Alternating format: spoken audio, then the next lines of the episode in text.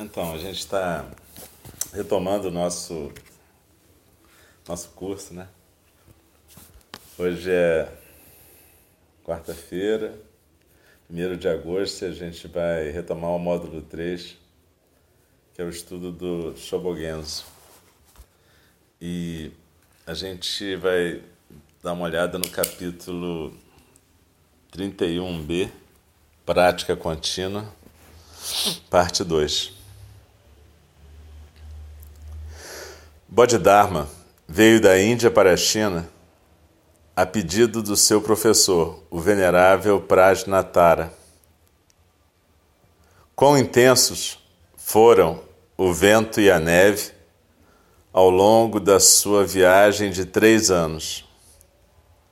Quão inumeráveis as ondas do oceano, debaixo de nuvens e névoa, enquanto ele navegava em direção a um país desconhecido.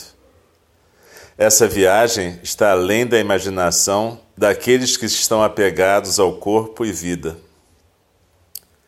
Essa prática contínua se deve simplesmente à sua grande e compassiva determinação de transmitir o Dharma e salvar os seres iludidos.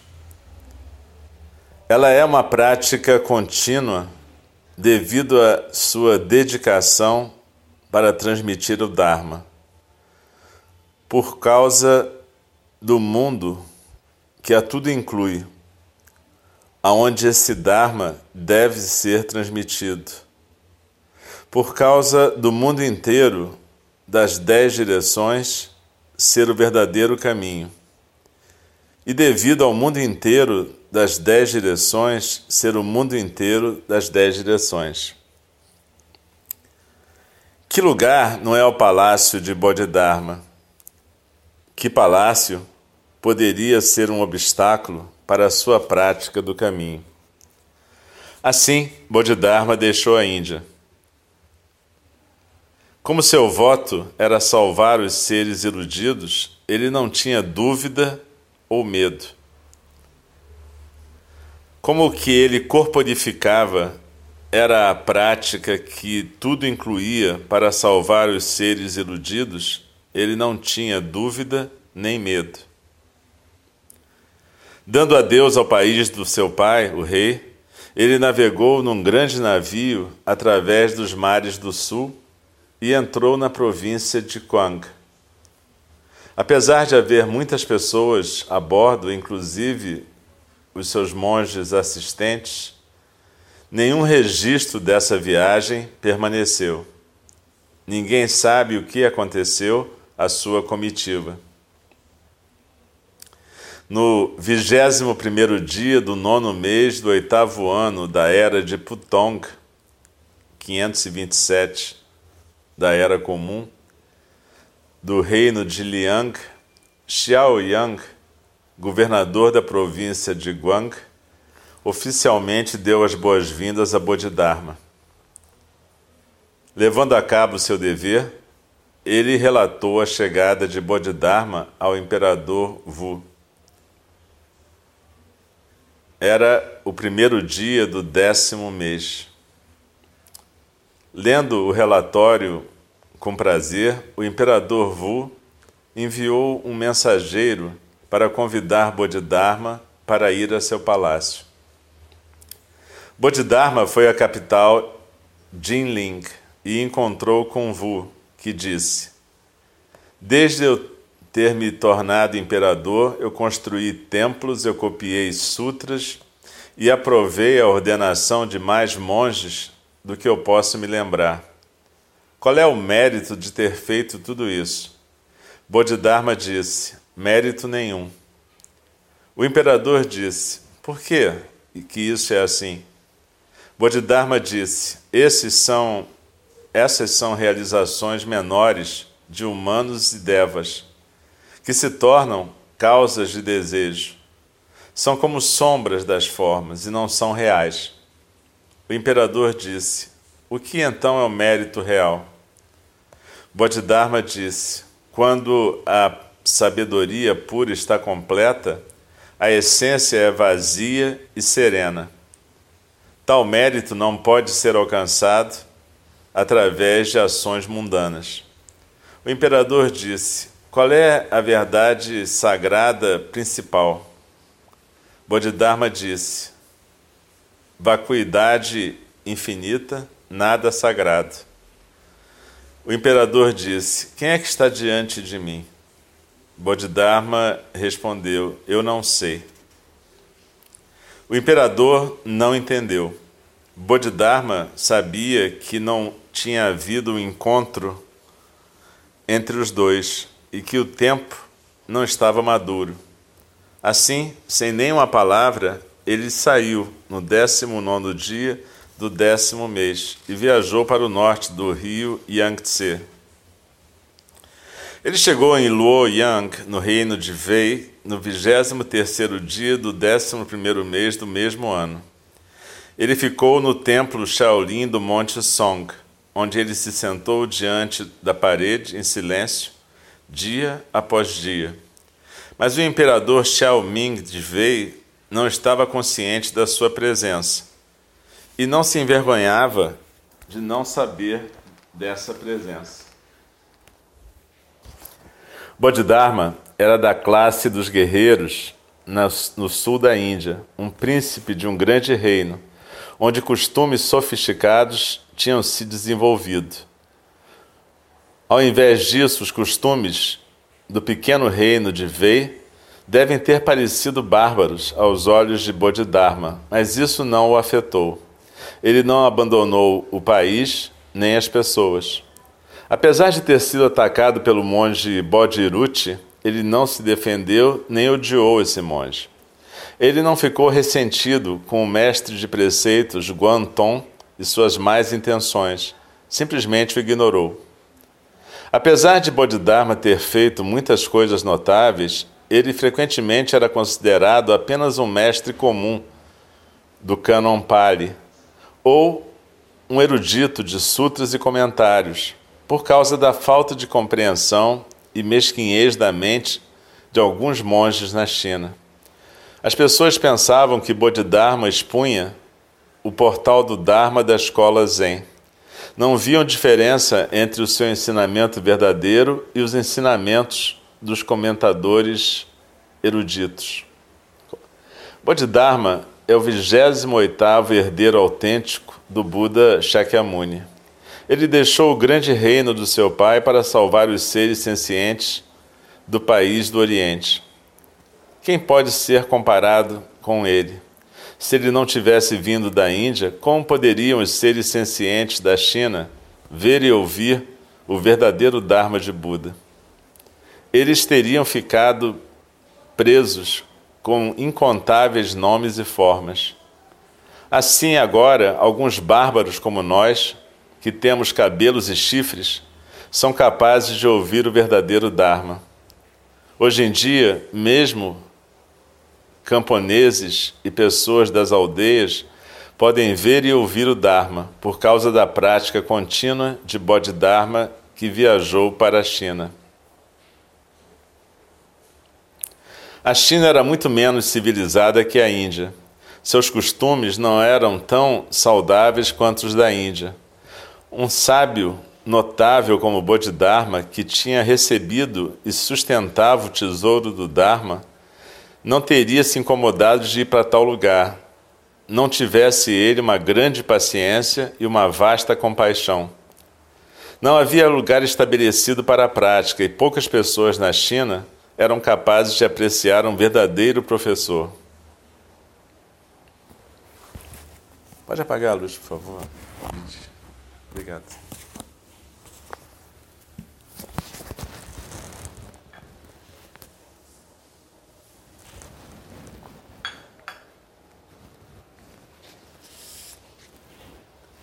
Então, é, esse, essa é a segunda parte do texto sobre prática contínua do Shobogenzo. E a gente tinha dado uma parada no nosso estudo do Shobogenzo para estudar o comentário de Daido Lori Roshi sobre o Zen na vida cotidiana. E a gente concluiu que a vida cotidiana, na verdade, é o Zen. Tudo aquilo que a gente faz, na verdade, com a intenção de praticar é a prática.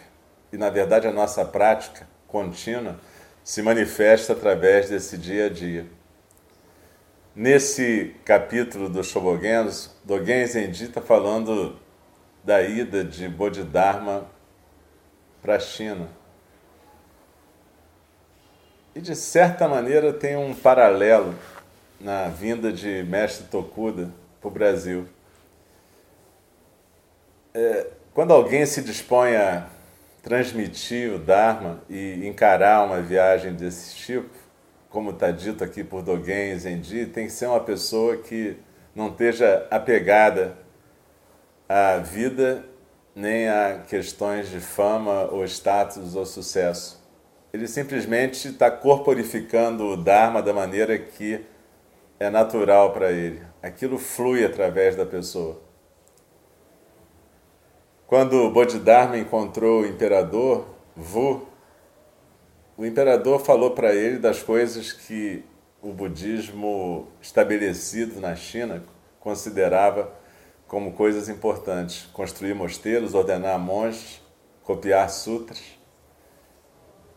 E tudo isso com um objetivo que a gente poderia chamar de materialismo espiritual, acumular méritos.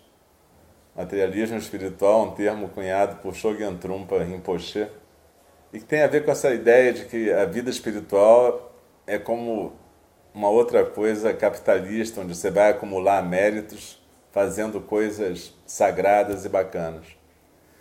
Mas a maneira mais bacana que a gente tem de homenagear os nossos professores, as pessoas que se sacrificaram para trazer o Dharma para nós, é basicamente corporificar o Dharma nas nossas vidas. Tanto nesse templo aqui, que está sendo tão bem cuidado pelas pessoas que estão vivendo aqui, pela sangue que pratica aqui, quanto em cada momento do nosso dia a dia. Essa é a melhor homenagem que a gente pode fazer a qualquer professor, desde Bodhidharma, que levou o Dharma autêntico de Buda da Índia para a China, quanto para Mestre Tokuda, que nos trouxe esse Dharma do Japão para o Brasil. Talvez seja essa a melhor homenagem que a gente possa fazer para ele. Cada um de nós, em nossa vida, poder sustentar, corporificar e transmitir esse Dharma. É claro que todas as homenagens, celebrações são importantes. As pessoas, na forma humana, têm um tempo limitado de vida e é bacana a gente poder agradecer a alguém em vida por tudo que essa pessoa faz e se dedica. Isso é legal. Mas é bom a gente lembrar disso também, que a nossa maior homenagem é a prática contínua. Essa prática de momento a momento, dia a dia. Que não é feita de grandes momentos, mas é feita de cada pequeno momento em que a gente lembra de estar realmente presente, realmente atento realmente tornando a nossa vida uma manifestação preciosa do Dharma. Então, cada vez que um professor como o mestre Tokuda se dispõe a cruzar o vasto oceano e, e vem visitar a gente, é uma chance não só para a gente homenageá-lo, como a gente vai poder fazer a partir de amanhã, mas também da gente repensar a nossa prática o que, que é importante para a gente? Quais são as nossas prioridades?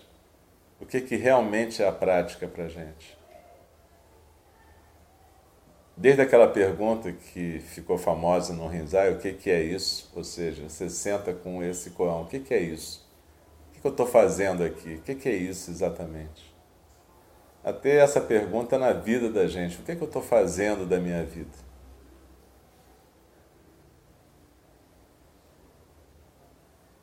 como é que eu estou manifestando aquilo que eu acho que é o Dharma nessa forma singular, tão breve que eu tenho nesse momento?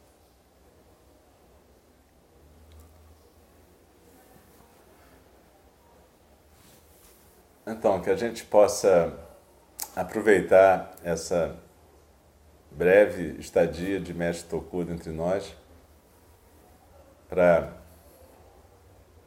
matar a saudade, quem já conhece, conhecê-lo, quem não conhece ainda pessoalmente, e gravar no coração da gente essa questão. O que que levou Bodhidharma da Índia para a China, que trouxe Mestre Tokudo do Japão para o Brasil e outros lugares que ele já foi. E o que que faz a gente levantar da nossa cama todo dia?